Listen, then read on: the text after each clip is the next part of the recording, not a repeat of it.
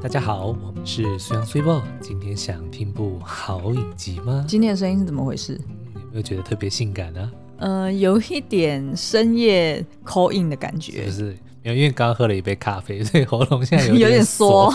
对，我懂，我懂，喝茶喝咖啡都会这样。嗯好哦，那所以今天呢，我们要来还债了。因为上一集我们在这个端午节的特别节目里面呢，有聊了三部呃，让这个无法返乡的人呢，能够暖心暖胃的好影集。嗯，那其中呢，最后一部我们聊的是韩剧《如蝶翩翩》哦。可是因为时间不够了，然后我们觉得，因为它真的是一部很深沉，然后非常感人、很有深度的一部戏剧，对，所以我们决定呢，今天要把它拉到这一集来。好好的来聊它，嗯嗯，那 s u p e r 要不要先稍微讲一下你看完《如蝶翩翩》之后的一些感受？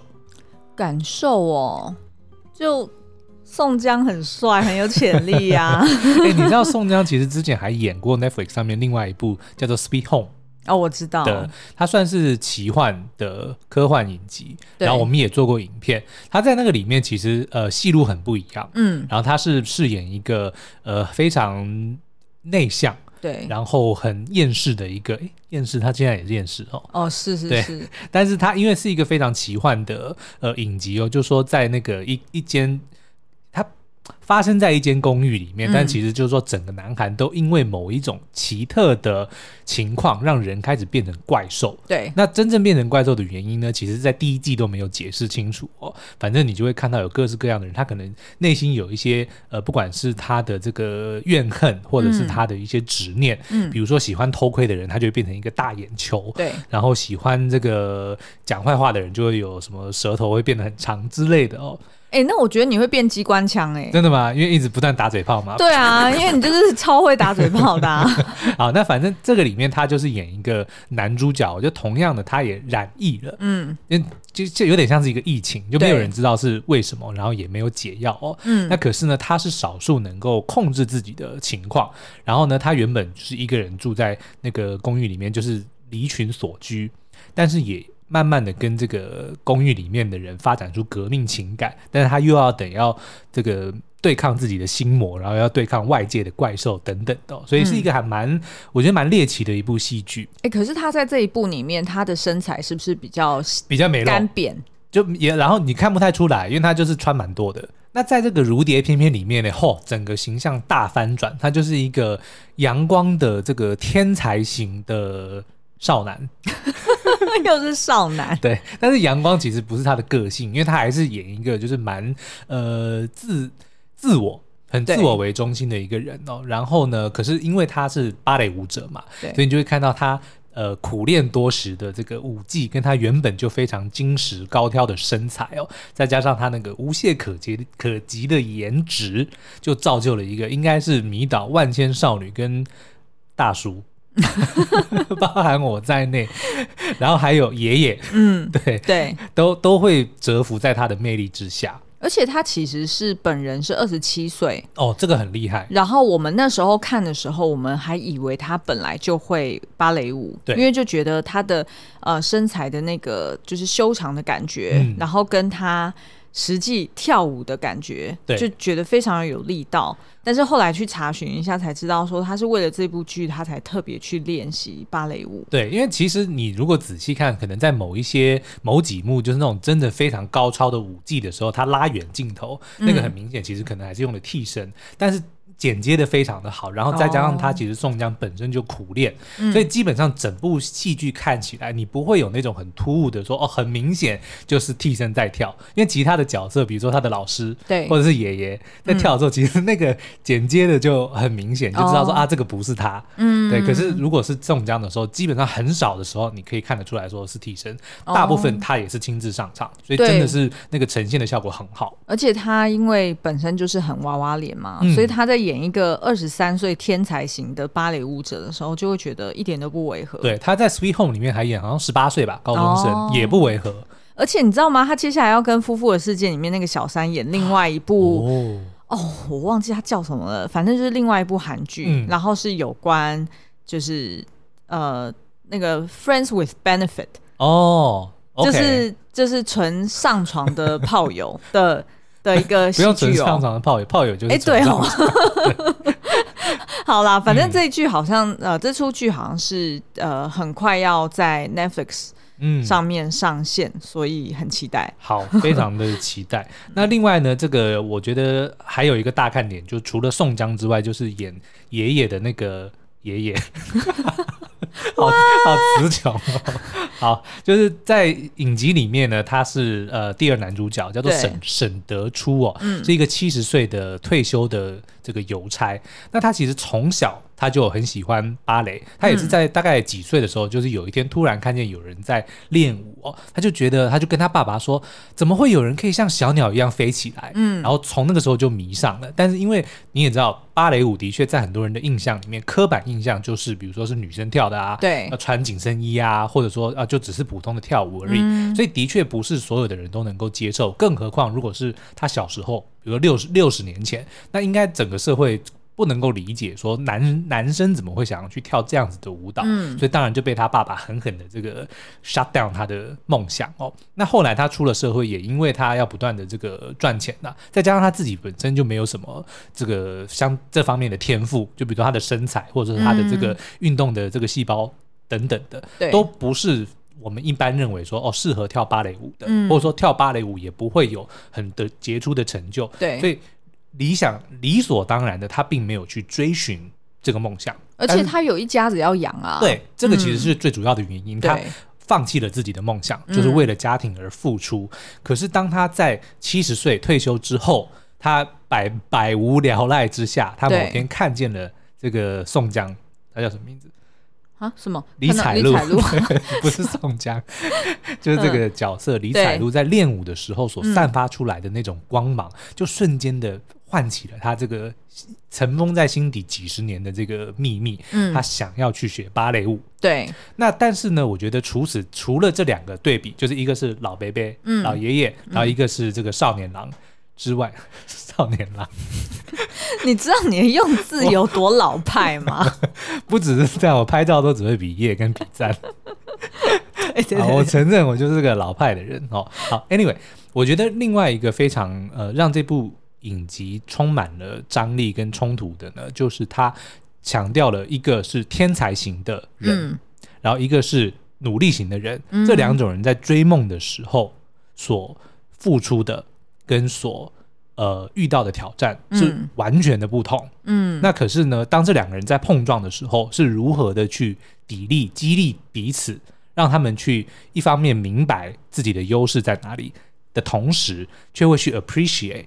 对方所拥有自己没有的东西，对，嗯，对，我觉得这呃这出影集蛮好的，就是呢，他呃除了用这样子很极端的对比，让大家看到戏剧效果，因为大家就想象嘛，就是一个七十岁的老阿伯哦，老爷爷哦，他去找一个二十三岁的学芭蕾舞，然后而且都是都是男子，就是说，通常在大家一般的印象当中，这比较不是，好像感觉比较不会是。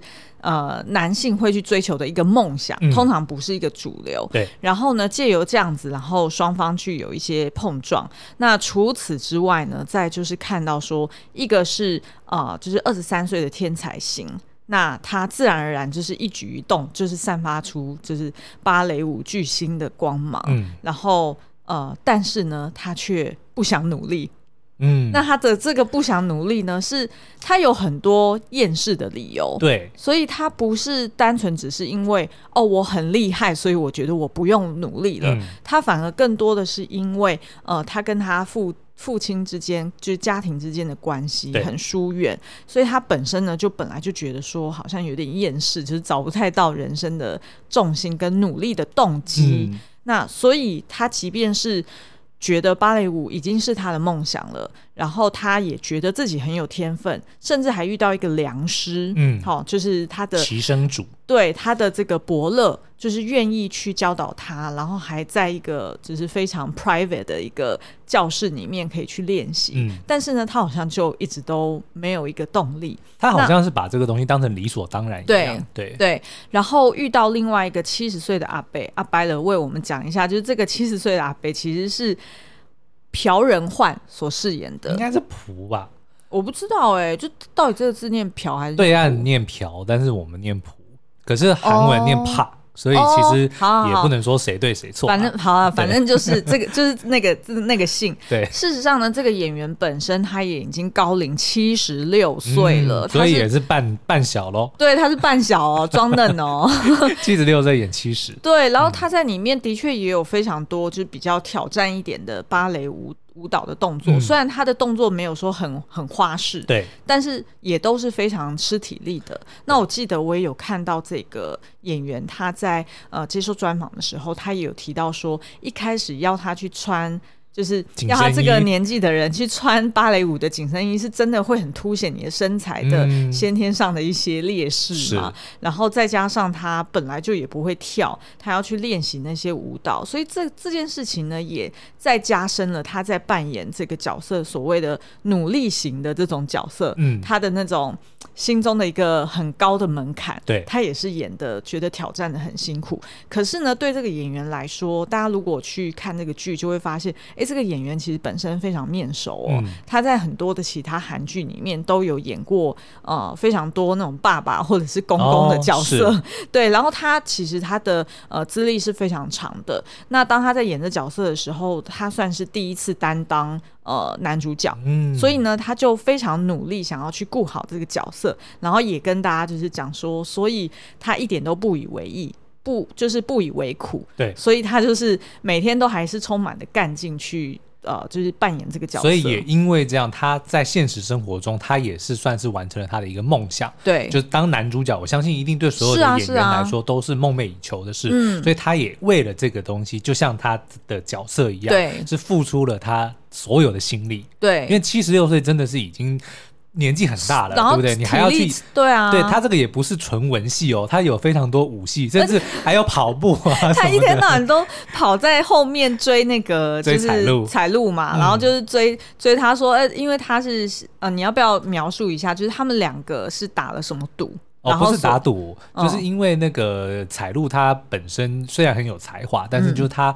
感觉心不在焉的样子，所以他的老师就觉得，嗯，要想个办法来激励他。然后当刚好这个得出这个爷爷出现的时候，也打动了这个老师。就是他即使自己的这个天分、自己的这个才华完全就不适合芭蕾舞，就是不是这块料。对，但是他还是非常的想要努力，嗯、即使失败也没有关系，不让他学，他还是在旁边忍不住就跟着手舞足蹈起来。对，那个真的很可爱，然后也很感动他，嗯、就让这个齐生主就是这位老师。就想起了自己的初衷，嗯，因为当年其实彩路来的时候，刚好齐生主自己是经历了一个低潮，对。然后因为彩路本身也过了那个年纪，他十九岁才来学，嗯，但是一般通常芭蕾舞都要更小，对。如果你是要成为职业的话，嗯。可是呢，他彩路就是靠着自己的天分加上自己的热情，就让这个齐生主看到了他的这个怎么讲？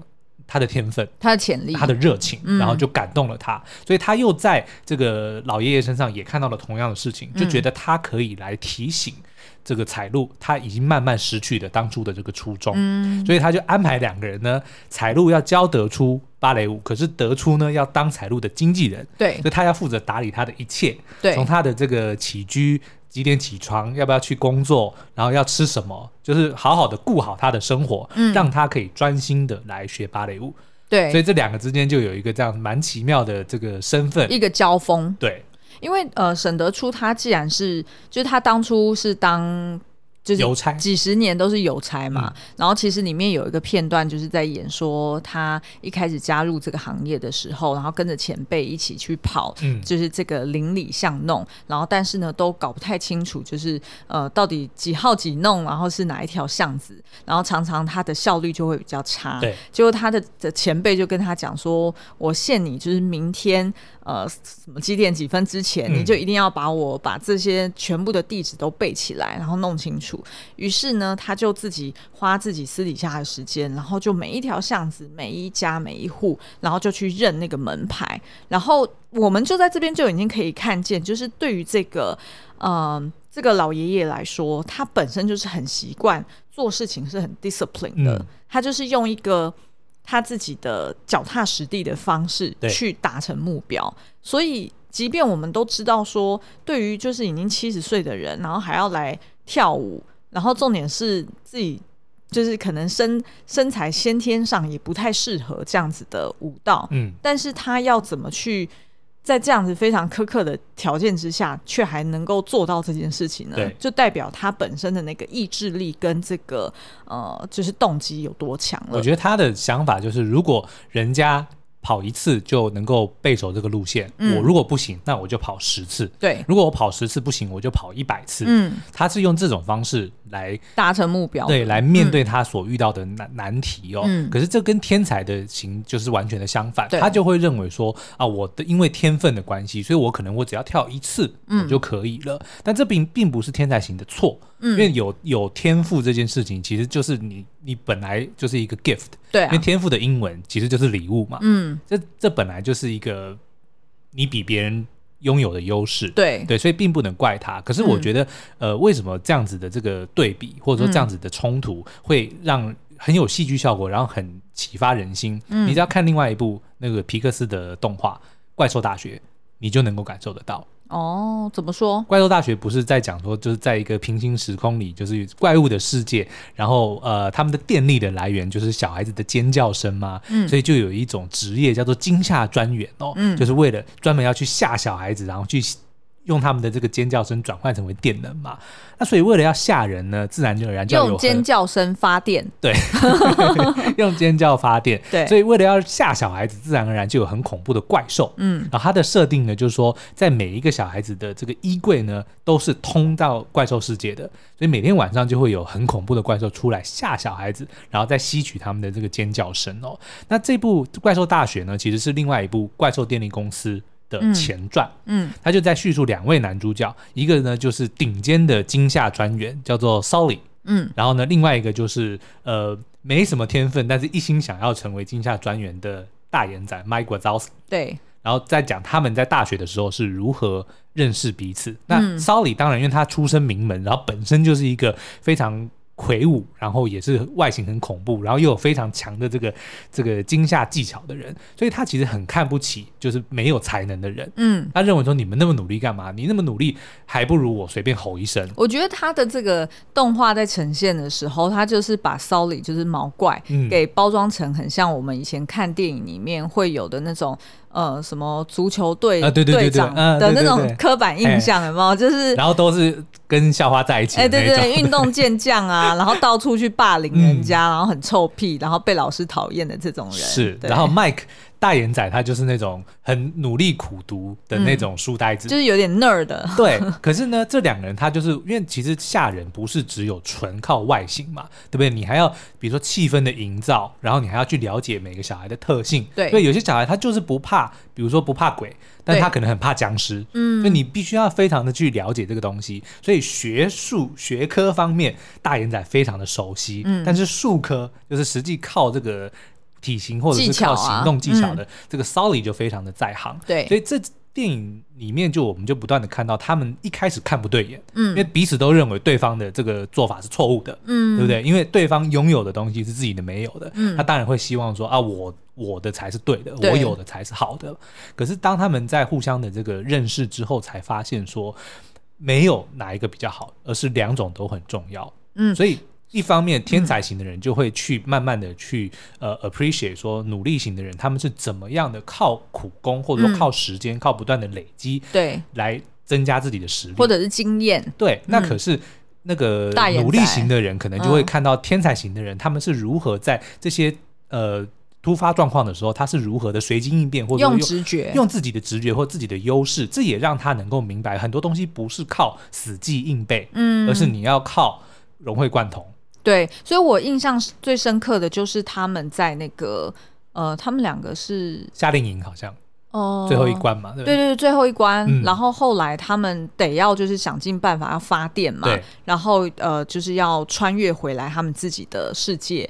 然后结果呃大眼仔跟 Sully 他们两个人就携手合作。那对于这个呃大眼仔来说，他的强项就是他知道要营造 恐惧的 anticipation，对，对不对？因为我们大家对于，譬如说我们在看恐怖片、看鬼片的时候，我们最害怕时刻，其实不一定是出来吓的那一刻哦，其实是那种前面一直铺陈那种未知，对，然后一直铺垫，然后你就譬如说你从右边怎么有看到一个影子飘过去，从左边怎么有听到有人在敲门，嗯，或者是你感觉从你后面突然有人碰你一下，就是那种一直不断的去让你。期待说，哎呦，接下来要干嘛？接下要干嘛的这种，呃，才可以把这种呃最后的恐惧感推升到最高。嗯，那这个就是呃大眼仔他最熟悉的。是，但是毛怪呢，就是直接的那种，他他就是最后执行的那个人。对对对对对，对就就出来亮相的那个人。嗯，所以你看，我们后来再拉回这个《如蝶翩翩》里面，就同样的，啊，对不对？因为你看沈德初他当初会被李彩璐的这个。呃，天分就是他是他的天才，嗯、不管是他的外形还是他本身的这个才能哦，给吸引，就让他有有那种向往，说我希望能够成为他那个样子。嗯，可是反过来，李彩璐因为他具备这些东西，所以他反而就把它当成理所当然，很多东西他就没有尽全力的去练习。嗯，但是当他看到得出如此努力，然后如此的，就是不管自己。很有可能会失败，却还是决定要尝试的这个努力之后，他才知道说，真正要成功，你必须要结合自己的天分加上努力。对、嗯、对，所以呢，这个就是我们今天想要分享《如蝶翩翩》跟《怪兽大学》。呃，以所谓的呃，面对梦想的时候，通常有些人可能是比较偏向天才型，嗯，有些人比较偏向努力型。那这样子的，就是不同的种类的人，他们可能会遇到哪些的挑战？对，然后他自己要意识到说，哎，我有这样子的问题，所以我要怎么去向另外一方学习？是的，那才可以最终真的是。呃，很有效率，或者是能够完成这个梦想。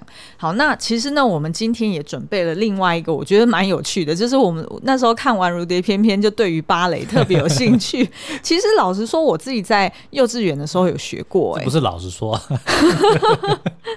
我我我的确是在幼稚园的时候，我爸妈就呃那时候我不知道，哎、欸，是不是一九八零年代的。嗯父母们对于女儿的安排，要么就是送她去学钢琴，要么就是学她呃送她去学芭蕾。因为那时候我就记得，我妈先送我去弹钢琴，嗯，然后我就只上一堂课，然后就放弃了，然后、哦、花很多钱呢、欸，嗯，然后后来呢，我妈就就就想说，好吧，那就让你在幼稚园里面跟人家顺便学芭蕾好了，然后看看有没有兴趣。嗯，然后我那时候我印象很深刻，应该是大班吧，那时候就是每天下课。之后就要留下来，然后要开始练习劈腿啊，然后要拉筋啊，嗯、然后做一些基本动作，就很像那个呃老爷爷他在做的那什么，哦、对对对。然后，然后我后来才去查询一下芭蕾舞的历史，嗯，然后我才知道说，哦，原来它其实是蛮有渊源的耶，嗯、就是它是在呃文艺复兴时期的时候，一开始呢其实是呃从意大利。传到了法国，哦，然后真正把它发扬光大的呢，其实是路易十四，哎，嗯，太阳王，对，然后他自己本人也很爱跳芭蕾舞，真的假的？对，所以他还曾，就是他为什么叫做太阳王，就是因为他曾经跳过什么，有一个舞码叫做什么什么什么太阳。什么什么阿波罗太阳王吧，oh. 就是有一个舞马是叫这个.然后他演过这个角色，所以他后来才被叫做太阳王路易十四。Oh. OK，对，然后他个人非常爱跳芭蕾舞，他甚至还找了一个就是家教老师专门跟他 one one，、嗯、然后呢，然后他也会去呃，就是呃补助这这样这项算是。表演吧，在当时。国民运动，对 对对，然后他就在宫廷里面会去呃养，就是固定的班底，嗯、然后大家去受训。是，那事实上呢，一开始跳芭蕾舞的的确都是男性哦。OK，对，其实呃是一直到大概是十七世纪的时候，就是路易十四他后来创立了这个皇家舞蹈学院嘛，嗯、然后。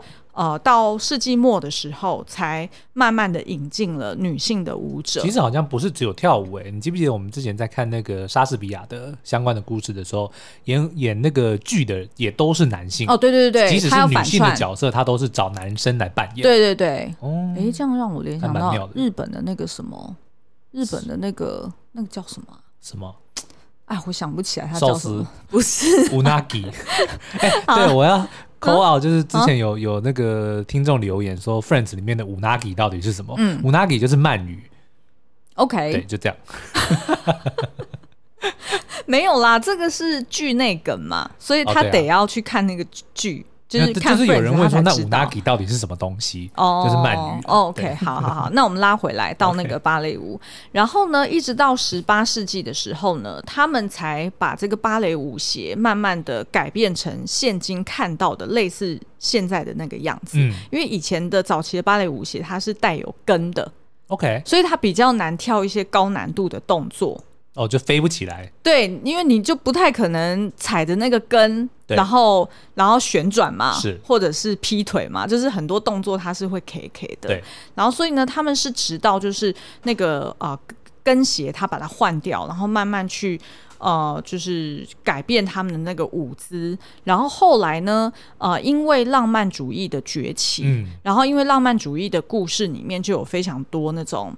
呃，什么小仙女啊，然后在森林里面飞来飞去啊，你就想象有点像飘逸的一些，你就想象有点像《仲夏夜之梦》哦、那种，就很像那种浪漫主义的原型。哦 okay、对，所以呢，他们就才慢慢发展出来说，哎，那你的舞姿就是要去呈现，如果你是仙女的话，飞翔啊，对，你要飞翔，啊、对，然后你要踮脚，哦、所以他们的脚才慢慢踮起来。哦，所以就是。法国的修仙剧的概念就对了，对，法国的修仙剧，OK，好，你这样理解是可以的。好，然后所以呢，才呃才这样子慢慢就是呈现出来，大家会看到。当时呃，就是我们现代芭蕾舞的一些原型，才在那个时候慢慢的去演变出来。嗯、所以呢，啊、呃，除了会有这个踮脚的动作，用竹尖去旋转，再来呢，就是会加上了纱裙，就是让它很飘逸的感觉，就比较就像你刚刚说的修仙啦，就是比较不像人类的感觉。对，那所以呢，就是呃这样子去演变过来的。那我后来啊，也去研究一下，就是。因为我小时候在练舞的时候，我只记得我有穿软鞋，但我不记得我有穿那种你现在在外面看到很漂亮的那个，就是前端是哦粉红色，然后后面有缎带的。对对对，然后前端是那个就是硬硬的。哦、OK，对，其实我完全没有印象哎，我就一直觉得哎，我以前在跳芭蕾舞的时候，我怎么样都没有办法用脚尖去顶。对，就是因为我那时候根本没有资格穿到 外面的那个硬鞋哦。所以呢，其实我解释一下好了，其实呢是。呃，芭蕾舞鞋它分成两种，一种是软鞋，软鞋就有点类似，你就想象是有点像是那种船底袜，就是那种比较，对对对，帆船袜就是比较包脚的，对。然后呢，呃，外面要再套一层，就叫做足尖鞋，uh huh. 或者是你可以称它为硬鞋。嗯，uh. 对。那这个足尖鞋呢，就是你刚刚形容的，它外面就是还会绑那个缎带，绑到那个足，嗯、呃，就是脚踝。对。然后它的那个呃鞋子本身最前面呢，其实是平的。嗯。然后是呃，它是好像有点像木板的硬度，哦、所以是硬的、哦。对，所以这样子你才有办法用脚尖去顶地呀、啊。痛哎、欸，这。这是合理的，嗯、因为如果你前面并没有一个平面的话，对，你怎么可能用你的你的脚趾甲或者用你的指头去整个是顶地？对，是不可能的嘛。嗯、对，然后所以我后来才去研究一下说，说哦，原来我就是对这个鞋子完全没有印象，就是因为我根本当初没有资格穿到这个。然后呢，我就去研究啊，这个足尖鞋哦，原来它在制作的时候。它其实是并没有上面的这个缎带的，uh huh. 然后它也没有松紧带，它就是纯粹的一个呃刚刚形容的这个呃鞋底而已。对，然后呢是交到这个舞员的身上的时候，芭蕾舞者其实他们呢每三天差不多平均来说每三天他就要换一双这个足尖鞋。哇，意思说他如果平均一天练个六个小时到八个小时。然后他差不多是第一天的时候穿鞋呢，就已经会很硬。嗯，然后他如果穿到第二天，通常会因为他的汗水，对或者是他练久了，那个鞋就被他穿软了。呃，根据他们的说法，是第二天是最舒服的。哦，然后穿到第三天呢，差不多就已经要破破烂烂，已经快撑不住了。有说是什么材质吗？就是那块硬的，是木头吗？呃，是是木板。哦，对，OK。然后它是呃呃，它是用很多层布，它去把它层层交叠。嗯在一起，所以你的脚直接碰它是不会痛的。嗯、然后我刚刚有提到说，那个呃缎带呢，其实是他们自己去缝的。所以芭蕾舞者他拿到鞋子之后，他自己得要去加工。哦，他要把那个缎带，然后还有松紧带自己缝上去，按照自己脚的这个脚踝的粗细啊，或者是他自己喜欢的长度，他自己去加工上去。所以他们其实花非常多的时间在缝，在缝纫呢。哇，我觉得光是这个桥段，就想说，如果能够拍一个，比如说十四世纪，呃，十四世纪的这个巴黎的这个法国宫斗剧的话，就可以看到人家在那个鞋子里面动手脚哦，欸、对不对？欸、对耶，因为他有一点，就是他这个动作，或者是要穿这个鞋子，嗯、你你通常你会联想到说，就是有点像黑天鹅里面演的嘛，对啊，就是好像会。呃，因为他穿的非常的贴身，所以你可以在里面去放图钉啊，还是放什么？或者是故意把它弄断啊？对对对，然后跳跳然后就飞出去。对。好，然后呢，我也就是查到说，其实，在法国修仙宫斗剧，对啊，有梗吗？这还蛮酷的，我觉得，嗯。然后呢，他其实是还有呃提到说，其实这个鞋子本身就很贵，嗯，这个呃。就是硬的这个鞋呢，足足尖鞋啦，它其实是手工制作的。那在譬如说像英国就有一个非常古老制作这个手工鞋的。呃，工厂它叫做 Free 的，然后他们呢在制作的时候是非常耗体力，嗯，因为他要把它的那个皱褶啊，或者是那个木板啊，把它整个调好，然后甚至是测试说，如果我把这个足尖鞋直接放在直立的放在桌上，对，它是不会倒的。哦，等于是它就是可以靠着那个前面那一块木板，他们叫做鞋盒，直接就是顶住，插块不倒。对，然后他甚至还有讲哦，他说有一些舞者呢，他们还喜欢这个足尖鞋啊，它是嗯可以直立着，但是呢要有一点微微往前倒，嗯，意思是说当他当他们舞者在跳的时候，他的那个重心还可以自己去调整，哦、是，是，所以其实是很耗体力的。然后他自己在弄的时候，我也看到说，就是每一个师傅啊，都还会在这个鞋底。去盖上他所属的印章，嗯、比如说有些人签名的概念，对，有些人是星星，有些人可能是一个三角形。哦、然后他说，其实是呃舞者们会去认他第一次、哦、他第一次练习的时候，他觉得如果这个比如说三角形星星师傅的比较好，对对对，然后他就会跟着这个师傅，哦、因为其实你想想看哦，他如果每三天他就要换一双鞋。哇，稳定客源呢？对啊，是没错。然后很扯哦，他一双其实差不多要一百块美金哎，啊，超贵的。所以他呃，就是、哦、现在也比较好，现在二十七点多，对，以前三十几哦。汇率我，我是有看到，就是呃。专业的舞者有讲说，其实如果是小时候就在练芭蕾舞，然后真的是要往专业舞者的方向前进的话，其实家里面真的要有一点底子，嗯、因为这实在太花钱了。然后，除非呢是你真的进入到这个专业的舞团，他们才会 sponsor，就是会呃支付你这这项开销。嗯、否则你想想看，你每每三天你就要换一个礼拜至少要换个两三双。对啊，嗯、所以他们为了节俭哦，还会刚刚不是说他们会自己加工那个缎带嘛？嗯呃，除了加工这个以外呢，他还会把那个前面那个鞋盒再缝紧一点哦。他还会把他的那个旁边那个缝线全部自己全部加工，全部再缝一次。所以加工完的那个舞鞋就没有那么漂亮，对 就是就有点乱七八糟了。对对对对，所以就就觉得哇，这个东西真的是很是很有很深的学问。嗯、而且呢，他还有提到说。其实芭蕾舞者脚一定会长茧，然后起水泡那也在所难免。但如果长茧的话，他是不会去把它磨掉的。哦，就是他就是让他的那个，因为茧其实有一点像是保护，天生的保护。对对，那因为就是你去不断的磨嘛，那所以呢，他也有提到说，就是呃，你如果看芭蕾舞者的脚，的确在练习完的时候是到处都红彤彤的，嗯、然后也有可能有一些破皮。对，可是呢，为了要让他隔天可以继续再跳。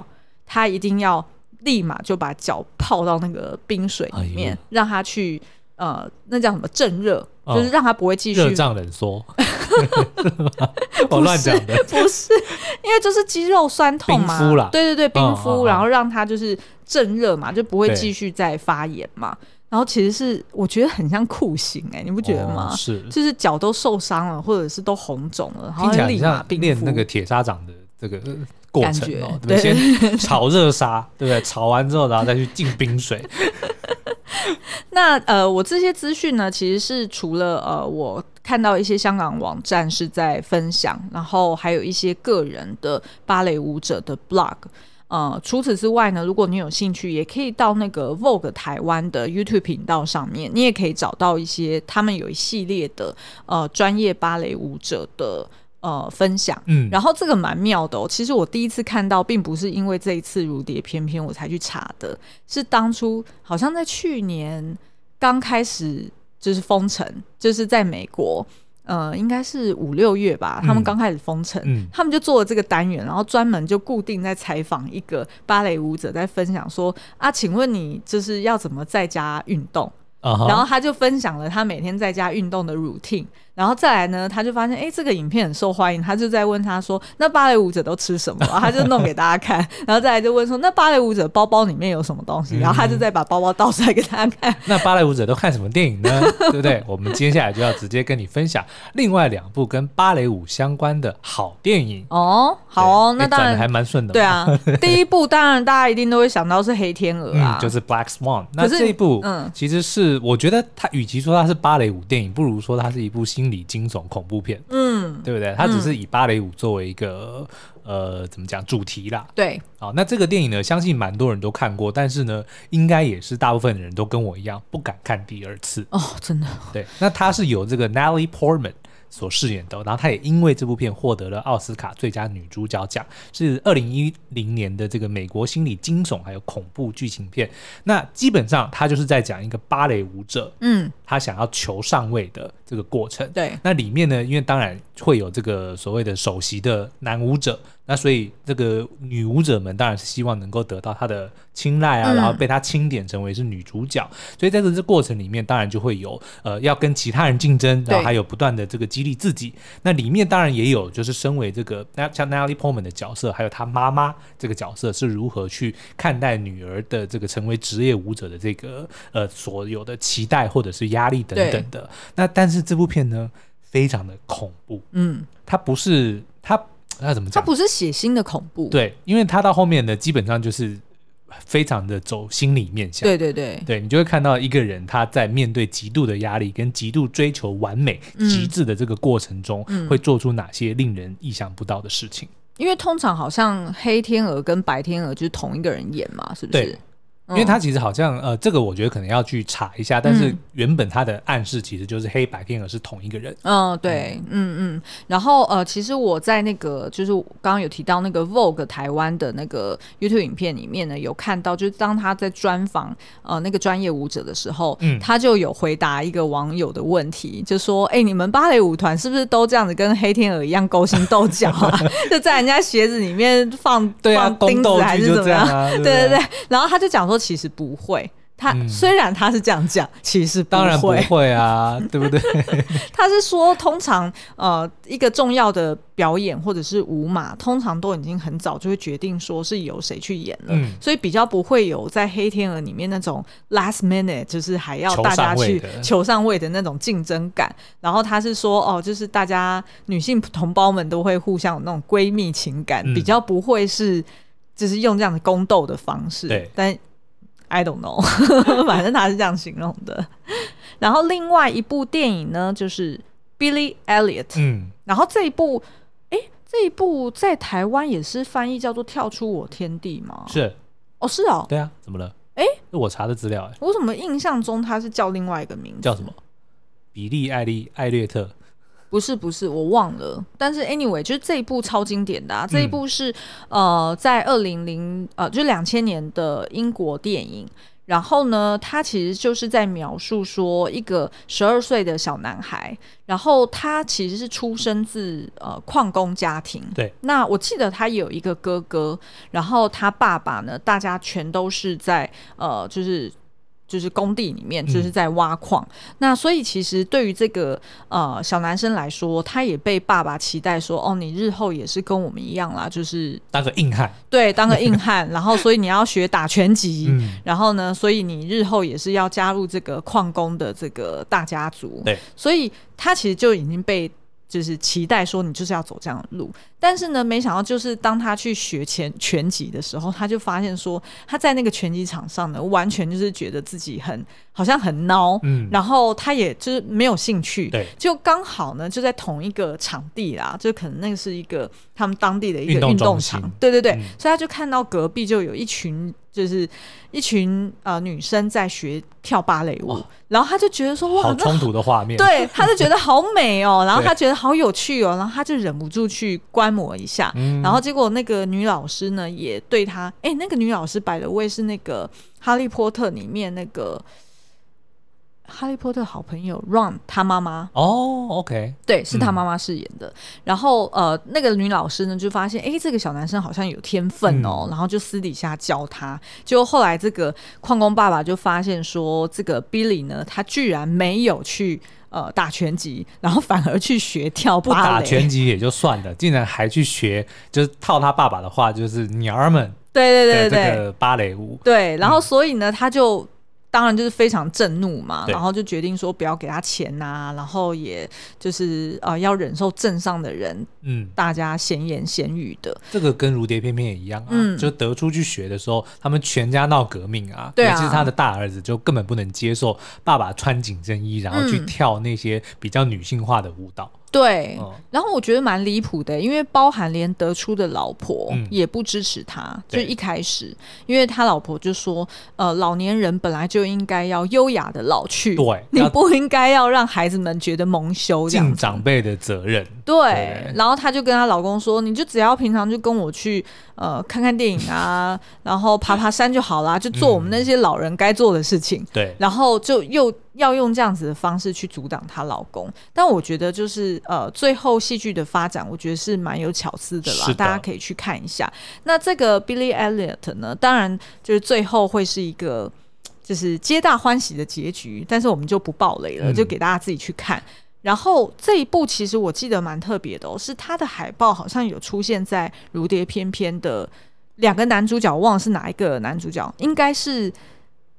彩璐应该是彩璐的房间，嗯，对，好像有贴这个海报。我记得好像在很多的这个芭蕾舞相关的，不管是影片或是呃其他的作品里面，嗯、都有被拿来就是 refer 到。它应该就是等于是芭蕾舞界非常有名的一部电影。是啊，是啊，是啊，嗯、我我觉得我个人非常爱。好我当初第一次看的时候，觉得非常的震撼，嗯、很喜欢。好哦，嗯、那所以今天呢，我们除了呃在跟你分享《如蝶翩翩》教会我们的一些事，或者带给我们的一些启发之外，还另外介绍了几部相关的电影啊，不管是在讲天才型跟努力型追梦的过程的《怪兽大学》，或者是《黑天鹅》跟这个跳出我天地 Billy Elliot 这两部是跟芭蕾舞非常相关的电影哦。嗯、那所以如果大家有兴趣的话，也欢迎去找来看看哦。好哦，那我们今天节目就到这边，下次再见，拜拜，拜拜。